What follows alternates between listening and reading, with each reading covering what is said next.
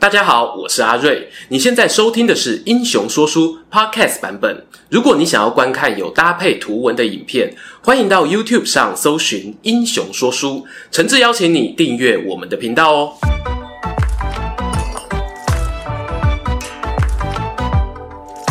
Hello，英雄说书的观众朋友，你们好，我是说书人阿瑞，替大家带来精彩的英雄故事。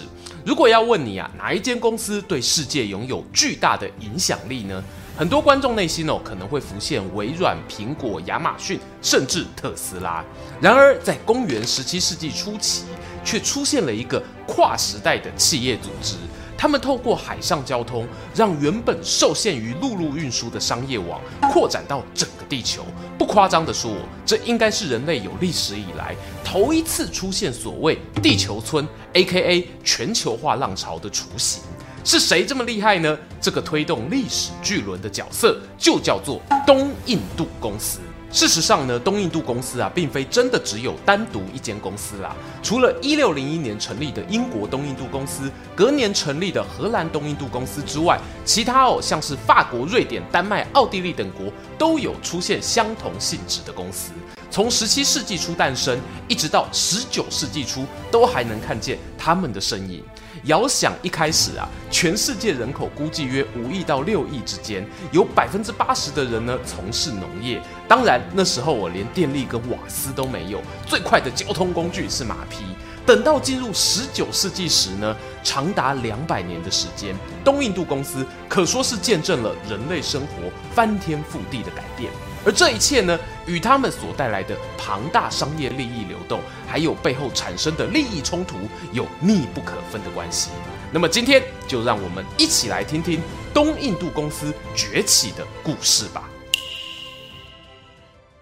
开头啊，照惯例要来说说什么是东印度。常来英雄说书的观众朋友都知道啊，很多时候呢，历史上的地名和今日的地名概念是有很大的差别。我们想象一下哦，十六、十七世纪时，连今日世界强权美国都还没有诞生，而当时欧洲人对于亚洲呢是一种模糊的想象，所谓的亚洲啊，更像是欧洲以外的神秘东方世界。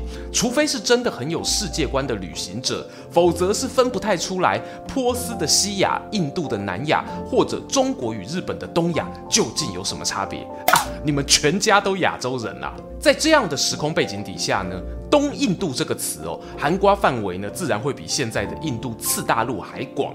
当时呢，西北欧诸国认为，从非洲南端好望角搭船往东，沿途经过的海域、陆地都可以称为东印度。所以呢，像是阿拉伯半岛、波斯、印度，乃至于中国、日本，都在范围中，一直哦要到撞上麦哲伦海峡沿岸为止。哎。有东，当然就会有西啦。西印度的概念哦，则是从欧洲往西航行，一样是到美洲新大陆南端的麦哲伦海峡。照上面的概念哦，其实大部分的亚洲都可以划进东印度区域中，独独有个地方例外哦，那便是地中海东侧的中亚，约莫是今日土耳其啊、叙利亚一带。因为呢，这里原本就可以透过陆路进行贸易，和透过船只开启的新航道有所差别。好啦，接下来问题就来了。欧洲人过得好好的，为什么要冒着海象不佳、沉船遇难等等风险，千里迢迢、万里遥遥的前往神秘东印度贸易呢？说穿了，很简单，为钱多性命。而要说赌性坚强的两个国家，就不得不提欧洲伊比利半岛上的西班牙与葡萄牙人。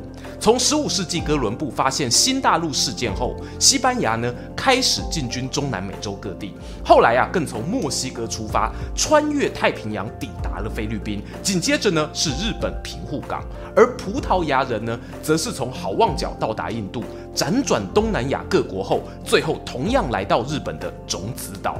西葡呢，各自绕了地球半圈啊，刚好拼成全球一体的航道。他们也发现呢，原来亚洲海域这边充满了宝藏啊，有香料、丝绸、陶瓷器等等欧洲人喜欢的商品。许多航海家与探险家嗅到了商机，纷纷准备简报与政府合作，打算开发经常性的贸易路线。这可以说是未来东印度公司的雏形哦。而前往东印度的欧洲各国中，记录最早、态度也最激进的，大概就是葡萄牙了。前头讲到东印度公司啊，不只是一间公司，很多国家都有。葡萄牙的普属东印度公司成立时间虽然不是最早，但事实上呢，他们却是航向东印度的重要先行者之一。葡萄牙人会积极向外探索新航路，除了有商业利益动机外，政治因素也是一个考量。在十五世纪末，公元一四九七年夏天，探险家瓦斯科·达伽马奉葡萄牙国王曼纽一世的命令，前往印度取得新香料，并且呢，要寻找东方信奉基督教的国王。取得新香料好理解，但为何要寻找基督教国家呢？因为这时的葡萄牙刚结束复国运动，以及与格拉纳达伊斯兰教徒的战争。要知道哦，当时欧洲宗教改改革的火苗已经悄悄点燃，随后呢，就要爆发新教改革运动，而不同教派之间的冲突也很激烈。这个啊，我们以后有空聊。话说啊，信仰天主教的葡萄牙人呢，他们也希望可以找寻相同宗教的朋友，扩大彼此影响力范围。这就是所谓政治因素。但你不知道航海途中会遇到什么样的人啊，所以武装力量是必须的。当时国王呢，提供探险家达伽马的船只有三艘，主船圣加百列号的规模啊约有一百吨，另外两艘船舰呢也有五十到一百吨，船员人数啊高达一百七十人。火枪与大炮呢都是标准配备。这批船队从里斯本出发后啊，在一四九八年一月底通过好望角，三月时呢来到莫桑比克。莫桑比克放在二十一世纪的今天，是一个被战火侵扰的东非国家，但在达伽马那个年代哦，他们是处于印度洋西海域交易圈的最南端，三天两头啊都有异国商人造访，与居民呢交换象牙、黄金，甚至是奴隶等资源。换句话说，在欧洲人大举进入所谓的东印度以前呢，这里早就有活络的商业行为了。让人遗憾的是啊，葡萄牙船队呢，因为背后有政治因素在推动，因此他们与莫三比克的互动呢，并不友善。呃，我应该说糟透了。达伽马率领的三艘船舰最初是停在外海。而非像一般商船一样靠岸，其中有一个目的是呢，他们不希望我被异教徒看到自己在星期天做礼拜。随后呢，葡萄牙船员也发现莫桑比克的老百姓大部分哦是说阿拉伯文，当下他们就断定啊，说阿拉伯文的一定是穆斯林啦，先打再说啊，不管三七二十一展开炮击。并且呢，用强取的方式取得水源、补给物资，甚至也没有按照印度洋这边的惯例支付港口使用费。哇，听到这里呀、啊，其实我们可以想象莫桑比克的居民内心有多惶恐了。他们看见一群肤色白皙、行为有如恶霸的人，带着满满的敌意掠夺了自己家园。而最无奈的是呢，时至今天呢、哦，我们所能看到的文字。大部分是葡萄牙观点的记载，非洲人民的史料付之阙如。从文献中可以得知呢，达伽马舰队后来继续往印度进发，他们没有改变作风哦，对所有的阿拉伯人非常排斥，甚至呢还会袭击海上的穆斯林船只。抵达陌生港口时呢，除非已经跟岸上的居民交换人质，否则绝不轻易下船。与其有说你是去开发商业，不如说你是去找人打架的吧。而这样的态度啊，终于让他们踢到了铁板。从莫桑比克离开一个多月后，达伽马来到印度西南端的古里城，一个胡椒与辛香料的集散地重镇。而作为印度洋核心地带的港市呢，这里的规模当然不是莫桑比克可以比拟的。他们的国王啊也非常有权威，深受四海商人敬重。有一个小故事呢是这样的：据说啊，曾经有个商人路过此地，因为船上载运的黄金太重，恐怕有沉船的危机，特别拜托国王啊，能不能寄放一箱物资在。这里等日后再来取回。说真的哦，对那位商人来说呢，他跟国王没有交情，讲是讲寄放啦，实际上呢跟放水流没两样。殊不知啊，当商人二度造访古里时呢，国王取出宝箱，原封不动的还给他。商人哦要用里头一半的黄金作为报酬，都被拒绝了。国王表示呢，我所做的事情啊，只是符合大家对于王者的期待。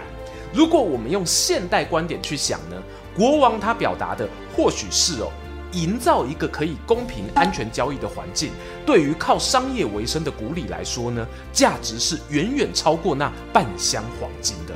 达伽马船队来到古里后，发现啊，这边竟然有会说葡萄牙语的通译耶。同时呢，城镇中也有不少印度教的庙宇。对初次到访的水手来说呢，一度误认为那是某种基督教教派的教堂。加上啊，这座城市实在太富裕了，摸不清它的国力状况。达伽马对于该表现怎样的态度，变得有些摇摆不定。后来，他直接见到了国王，主动表明身份，说自己呢是葡萄牙国王曼纽一世的使者，目的是寻找基督教的盟友。古里王听了，回答：“想交朋友，应该有准备一些礼物吧？”哎，有有有，请看。达伽马命令随从啊，把船上的货品一字排开，内容有外套一打。帽子六顶，水盘六个，砂糖一桶，奶油与蜂蜜各两桶，外加少量的布匹与珊瑚。这时呢，古里王啊与通译都忍不住笑了，呵呵呵呵，你在开玩笑吧？就算是最穷酸的商人来到古里呀、啊，都会准备更有价值的东西啊。如果你打算拜托国王，至少要拿出黄金啊！达伽马这时啊有点慌了，他作为代表国家对外交涉的人员，不能灭了威风啊，只好硬着头皮说：“我不是商人啊，是一个使者，所以这些东西是我个人的小小心意，不是我们国王的赠礼。如果有机会再来跟贵国交往，我们会准备更豪华的礼物。”然而古里王也不是傻。他没有跟达伽马多费唇舌，要求他哦，赶快把船上的商品卸货，去城里啊卖一卖，带着东西回去葡萄牙交差吧。这么做的原因是呢，作为港口城市，古里的收入来源很大一部分哦来自交易课税。同时，我们大概也得知，印度洋商圈的繁荣程度很可能哦远远超过当时的葡萄牙。根据达伽马的记载，古里的物价呢比里斯本低很多，他们带来的那些商品其实售价都不如预期，能够买到的货品呢则是五花八门，除了珍贵的宝石，还有可以在欧洲卖得好价钱的丁香、肉桂跟胡椒。但是啊，由于彼此之间的文化隔阂，导致他们的交流并不顺利。最后呢，达伽马船队哦是在一种赌气的状态下离开古里。他们原本预计十月起航，要利用东北风返回东非。结果呢，提早啊在八月就离开港口，当时还吹着西南季风，船只呢只得在印度洋上打转，整整耽搁了三个月。许多水手死于坏血病，而与达伽马同行的哥哥也因为染上恶疾过世。甚至啊，因为水手不足，必须把原有的三艘船烧掉一艘，只留下两艘返航。等他终于回到里斯本土地时呢，已经是距离出发日的两年多以后了。前头讲到葡萄牙远航东印度的过程，听起来吼有一点绕口是吗？怎么很像什么不懂规矩的恶霸去干涉别人交易啊？这部分呢，文化冲突我当然有他的无奈啦，这里先不深入挖掘。But 让葡萄牙国王欣喜若狂的结果是呢，把达伽马带回来的两艘船物资销售获益所得，竟然可以完全弥补航行两年的各种粮食、人事支出，甚至哦还大大有赚。这是为什么呢？因为当时啊，欧洲对胡椒等新香料的需求非常大，然而气候寒冷，不适合种植，必须仰赖从印度、东南亚等地进口。而在达伽马走好望角、莫桑比克前往古里这一条航路之前，原本的胡椒商路呢，是从古里的船只送往波斯湾、红海一带，再经由叙利亚、埃及、地中海送到威尼斯，最后再转送欧洲各地。不难想象啊。转运的过程越多，从船运换到陆路的货物装卸成本、城市课征的关税，加上威尼斯商人常年垄断这一项利益，终端价格会有多么的昂贵？葡萄牙示范了一次，我们直接去印度把胡椒买回来，然后用比威尼斯商人便宜一点点的钱卖掉，都是赚到翻过去了。葡萄牙国王还得意的把这消息哦写信告诉西班牙的裴迪南国王与伊莎贝拉女王。还有罗马教宗宣称啊自己是伊索比亚、阿拉伯、波斯、印度征服者与航海及交易的支配者，这个称号是不是很胖虎呢？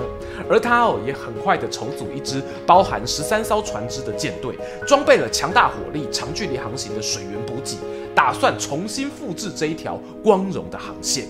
这批舰队呢是在公元一五零零年三月出发，由国王指派另一名指挥官领军，只花了一年四个月就成功往返印度，比之前哦快了许多。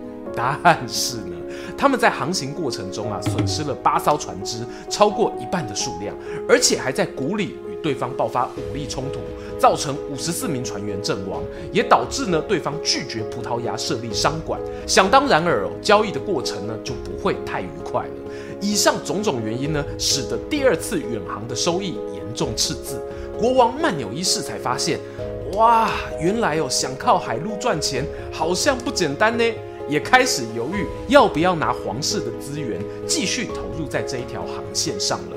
在这个 moment，这里时间，探险家达伽马跳了出来，向曼纽一世呢争取啊要第三次远航的机会。钱的部分啊交给我，我会负责船队的资金，只要国王给我火力和士兵的支援就可以了。事实上呢，因为之前的第一次航行，达伽马已经一跃成为葡萄牙的大富翁啊，钱对他来说呢确实是小事。而上次经验也让达伽马有了一个大胆的念头，他发现哦。印度洋商业圈呢，似乎还没有一个以绝对武力压制众人的霸者。如果由我来扮演这个角色呢？于是，公元一五零二年二月，达伽马以提督的身份，率领着由二十艘船组成的庞大舰队，开始了他的霸者之路。这次啊，和第一次远航不同，达伽马呢省去了和对手彼此试探的环节，他直接开到别人的港口外海，并且宣称啊，我希望啊与对方缔结和平友好的关系，只是对方不愿意跟我见面谈，这实在是太没礼貌了。那么我只好用更没礼貌的方式回应他。哎，没错，他口中的回应方式呢，就是啊把船队一字排开，鸣炮示威。而第一个受害者呢，就是在莫桑比克北方的基尔瓦港，这也是东非海岸线哦数一数二繁荣的城市。原来啊，不愿跟你交朋友呢，就必须承受炮弹的攻击啊，这个想法哦很强，我是说很强人所难呐、啊。基尔瓦国王呢，面对悬殊的武力差距，因为无力抵抗哦，只得同意跟葡萄牙缔结和平条约。条约内容呢，是对葡萄牙称臣。并且每年献上大约六公斤的黄金。事情到这啊，还不是最过分的。达伽马呢，把非洲东岸作为中继点后，他派出舰队啊，去伏击从红海出来，准备前去古里交易的商船。刚好呢，有碰上一艘载着两三百位去麦加朝圣的穆斯林大船返航，船上刚好有一位富商表示愿意付钱消灾，但被达伽马拒绝了。他不仅掠夺了船上物资，最后还放火烧船。即使上面呢有妇女和孩童，都没有心软。即使我们理解十字军与穆斯林的恩怨情仇，但我还是不能够接受这样的残酷屠杀。葡萄牙斩断商路的做法呢，已经啊等于是跟古里撕破脸了。虽然古里国王尝试进行有尊严的交涉，但达伽马心中呢，不知哦是否想起当初刚到这里时被嘲笑啊，礼物连最穷酸商人都比不上的酒矿。他下令呢，船舰对古里港口连续炮轰了两天，总计发射了将近四百枚炮弹。而当时呢，印度西海岸的大小城市听说了古里的惨况，也合力派出三十余艘船舰赶支援。无奈都不是火气精良的葡萄牙大帆船对手，在战火席卷印度洋商圈之后，公元一五零三年冬天，达伽马船队带着高达一千五百吨的新香料回到里斯本。更重要的是呢，他在印度留下了五艘军舰与行政人员，随后把这样靠武力巩固商业利益的技巧传授给葡萄牙国王，开启接下来海上帝国的历史。往后十年间呢，葡萄牙在印度洋西部海域啊，可以说是横着走。他们彻底改变了这边原本的贸易规则，海洋呢不再是让商船自由航行，港口也不是任何人都能自由使用。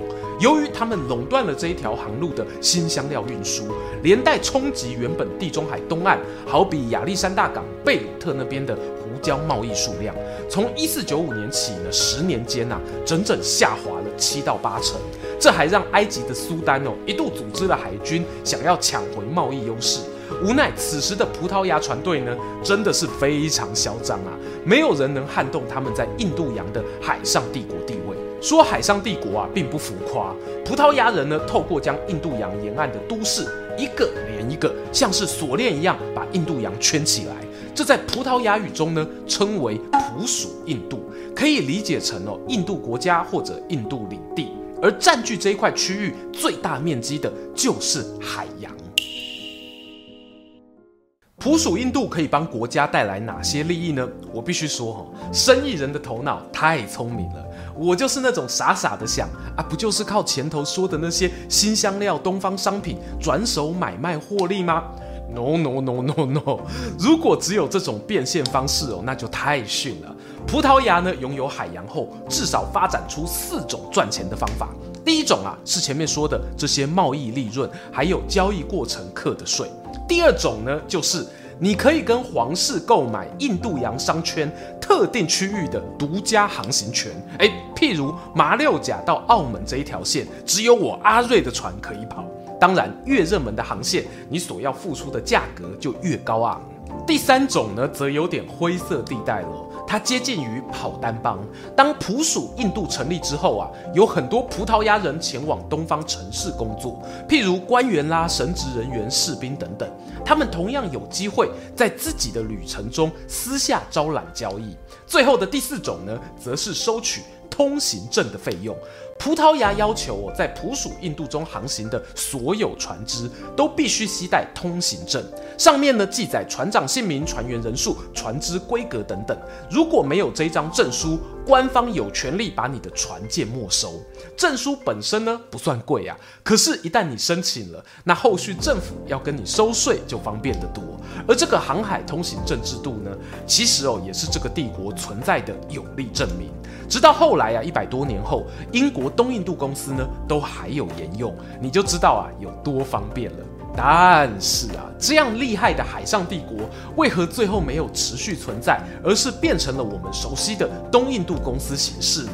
主要有两个原因。其一是呢，葡萄牙当时很可惜哦，并没有打下红海南方的重要入口亚丁，这使得他们的环印度洋锁链啊有了致命的破口。最终呢，无法完成新香料市场的垄断美梦。其二是呢，他们后来有扩张范围的速度太快。由于霸者之路是建立在军事武力上，所以在印度沿岸取得的城市呢，势必也要建设防御据点，安排驻兵人员。而这些开销啊，随着圈圈越来越大，那消耗速度哦是非常惊人的，甚至呢，连贸易收入都无法填满缺口。当国家财政吃不消的时候啊，政府也知道是时候放手，又或者呢，他们没有选择，必须放手，让商人在更开放的情况下进行交易了。就是在这样的情况，有别的国家势力进入了普属印度。公元一五九零年，荷兰人呢开始有了航向东方的计划。这里哦要做个小补充，当时的荷兰人呢是在西班牙哈布斯堡王朝的统治下，但由于呢在宗教改革运动中啊选择了科尔文教派，与老大哥的天主教呢有冲突，所以于一五六八年曾经对西班牙国王菲利普二世发动叛乱。而西班牙国王呢，又同时继承了葡萄牙的王位，所以啊，葡荷之间呢，存在着政治与宗教上的对立。荷兰呢，地处低洼，不适合发展农业，很早啊就开始往海洋探索，靠商业赚钱。在确定跟伊比利半岛的老大闹翻后，荷兰人哦没有办法透过葡萄牙取得胡椒贩卖，自立自强啊，就成为必然的选择。他们以阿姆斯特丹为首的商人团体主动出来呢，和金融业者合资，成立了具有武装火力的商船，开始挑战前往东印度的航线。不到十年的光景哦，一五九九年时呢，返回荷兰的商船，光靠东西贸易的获利率啊，就已经高达将近四百趴。投资东印度商路呢，堪称是当时最热门的生意。另一个尝试进入东印度的国家是英国，当然严格来说要写英格兰啦。当时苏格兰、爱尔兰呢还属于不同政权。我以下哦纯粹为了方便称呼。英国在宗教改革中呢是属于新教，同样和西班牙天主教不合。哎，对了，我们之前拍过影片的西班牙无敌舰队之战就是发生在这时期，说书宇宙圆满了。荷兰人哦，从东印度回来探个病鬼的消息呢，很快传到英国。有钱可以赚，商人啊哪有不尬广跟上的道理啊？他们立刻展开航海募资行动。据说呢，第一次航海前啊，募到了六万八千多英镑。而当时呢，英国工匠哦，就算一年不眠不休工作，差不多只能赚到十英镑。你就知道哈，东印度商机对投资人的吸引力，简直哦，可比前阵子的虚拟货币啊。虽然是荷兰人那边先做了远航尝试，不过英国的商人哦，则比较快跟女王伊丽莎白提出请求，想要以公司组织为主体，垄断对东印度贸易的许可。于是呢，他们在公元一六零一年的一月取得了女王的特许状，成立了对于接下来两百年整个世界都影响深远的英国东印度公司，缩写简称为 EIC。荷兰这一边状况呢，与英国稍有不同。英国的很多资本家都聚集在伦敦，但荷兰的贸易公司啊，则分散在各个城市。虽然阿姆斯特丹占了资金比例超过一半，但其他像是鹿特丹、泽兰的小都市商人也不希望毫无发言权啊。最后，他们在政府的介入斡旋之下，比英国晚了一年左右，也成立了联合东印度公司，取其荷语的字首哦，缩写为 VOC，也就是所谓荷兰东印度公司。这间公司啊，和 EIC 相比之下呢，有两个很大不同。第一是它的政府色彩比较重，公司内的干部哦，不只宣誓效忠于议会，出海回来后呢，还要去跟公部门报告。第二点则是呢，荷兰东印度这边募来的资本会放在公司十年，而不是像英国一样哦，每次出海都要募一次钱。以经营方式来说呢，可能会更接近于我们现代人想象的公司。而荷兰商人哦，确实在投资这一块很勇啊。他们公司只比英国晚一点点成立，钱还要多放十年。但荷兰东印度公司募集到的启动资金是多少呢？超过一百四十二万英镑以上，整整哦是英国的二十一倍。在庞大的资本挹注之下呢，VOC 啊，它可以在海外建设要塞、任命总督、雇佣士兵、组成舰队啊。这个台湾人哦太熟悉了，回头啊可以翻翻历史课本上提到的西半部被荷兰治理的时期，当时的东印度公司呢，几乎就是准国家的存在。我也必须要强调，这样的国家权力呢，其实完全是荷兰人单方面的行为，并没有得到亚洲海域居民的同意，当然也包括台湾。只不过在庞大的商业利益流动之下，那些怀抱着东印度淘金梦的人们，似乎啊也顾不了那么许多。西北欧各国呢，都陆续成立了属于自己的东印度公司。这个无法逆转的世界一体化浪潮，就这样要在历史汪洋中掀起滔天巨浪。究竟东印度公司崛起之后的世界会有怎么样的转变？而这样集结资本家、政治家、探险家、投机者而成的群体，最后又是如何消失在历史舞台？东印度公司终结的故事，且听下回分晓。今天影片的脚本啊，我主要参考自二零一九年八旗出版社出版的《东印度公司与亚洲的海洋》。对于海岛国家台湾来说，从海洋跨国贸易的新视角来看历史是非常有趣的体验。我们也会发现呢，经济资源是如何推动着人们在地图板块上探索与冒险。本月开始呢，我们的每月抽书会改在正片这里进行。如果想要得到这一本精彩好书，欢迎啊在影片下方留言 #hashtag 海洋台湾，我会在下星期呢抽出三位幸运观众，名单呐会公布在本支影片说明栏，记得要订阅打开小铃铛，才不会错过通知哦。扇子团会员呢也别忘了到社群贴文，有第二次抽奖机会，祝大家都幸运抽中喜欢的书啦！最后广告一下，我现在呢每周四晚间在副频道都有直播节目《穿越时空巴士》。和史前文化阿钱共同主持，所有天马行空的历史话题都会放在那边。至于更多的说书人日常，可以追踪阿瑞的 Instagram。期待和你们下次空中再见。喜欢今天的故事吗？画面右边还有更多推荐影片可以追哦。诚挚邀请您动动手指订阅我们频道，打开小铃铛，选择接收全部消息，还有每周固定直播的副频道《穿越时空巴士》等你一起来上车。如果你还想要给我们更多鼓励，也可以扫描加入会员 QR Code，用每个月一杯咖啡的钱赞助团队创作更多好故事。我们下次见。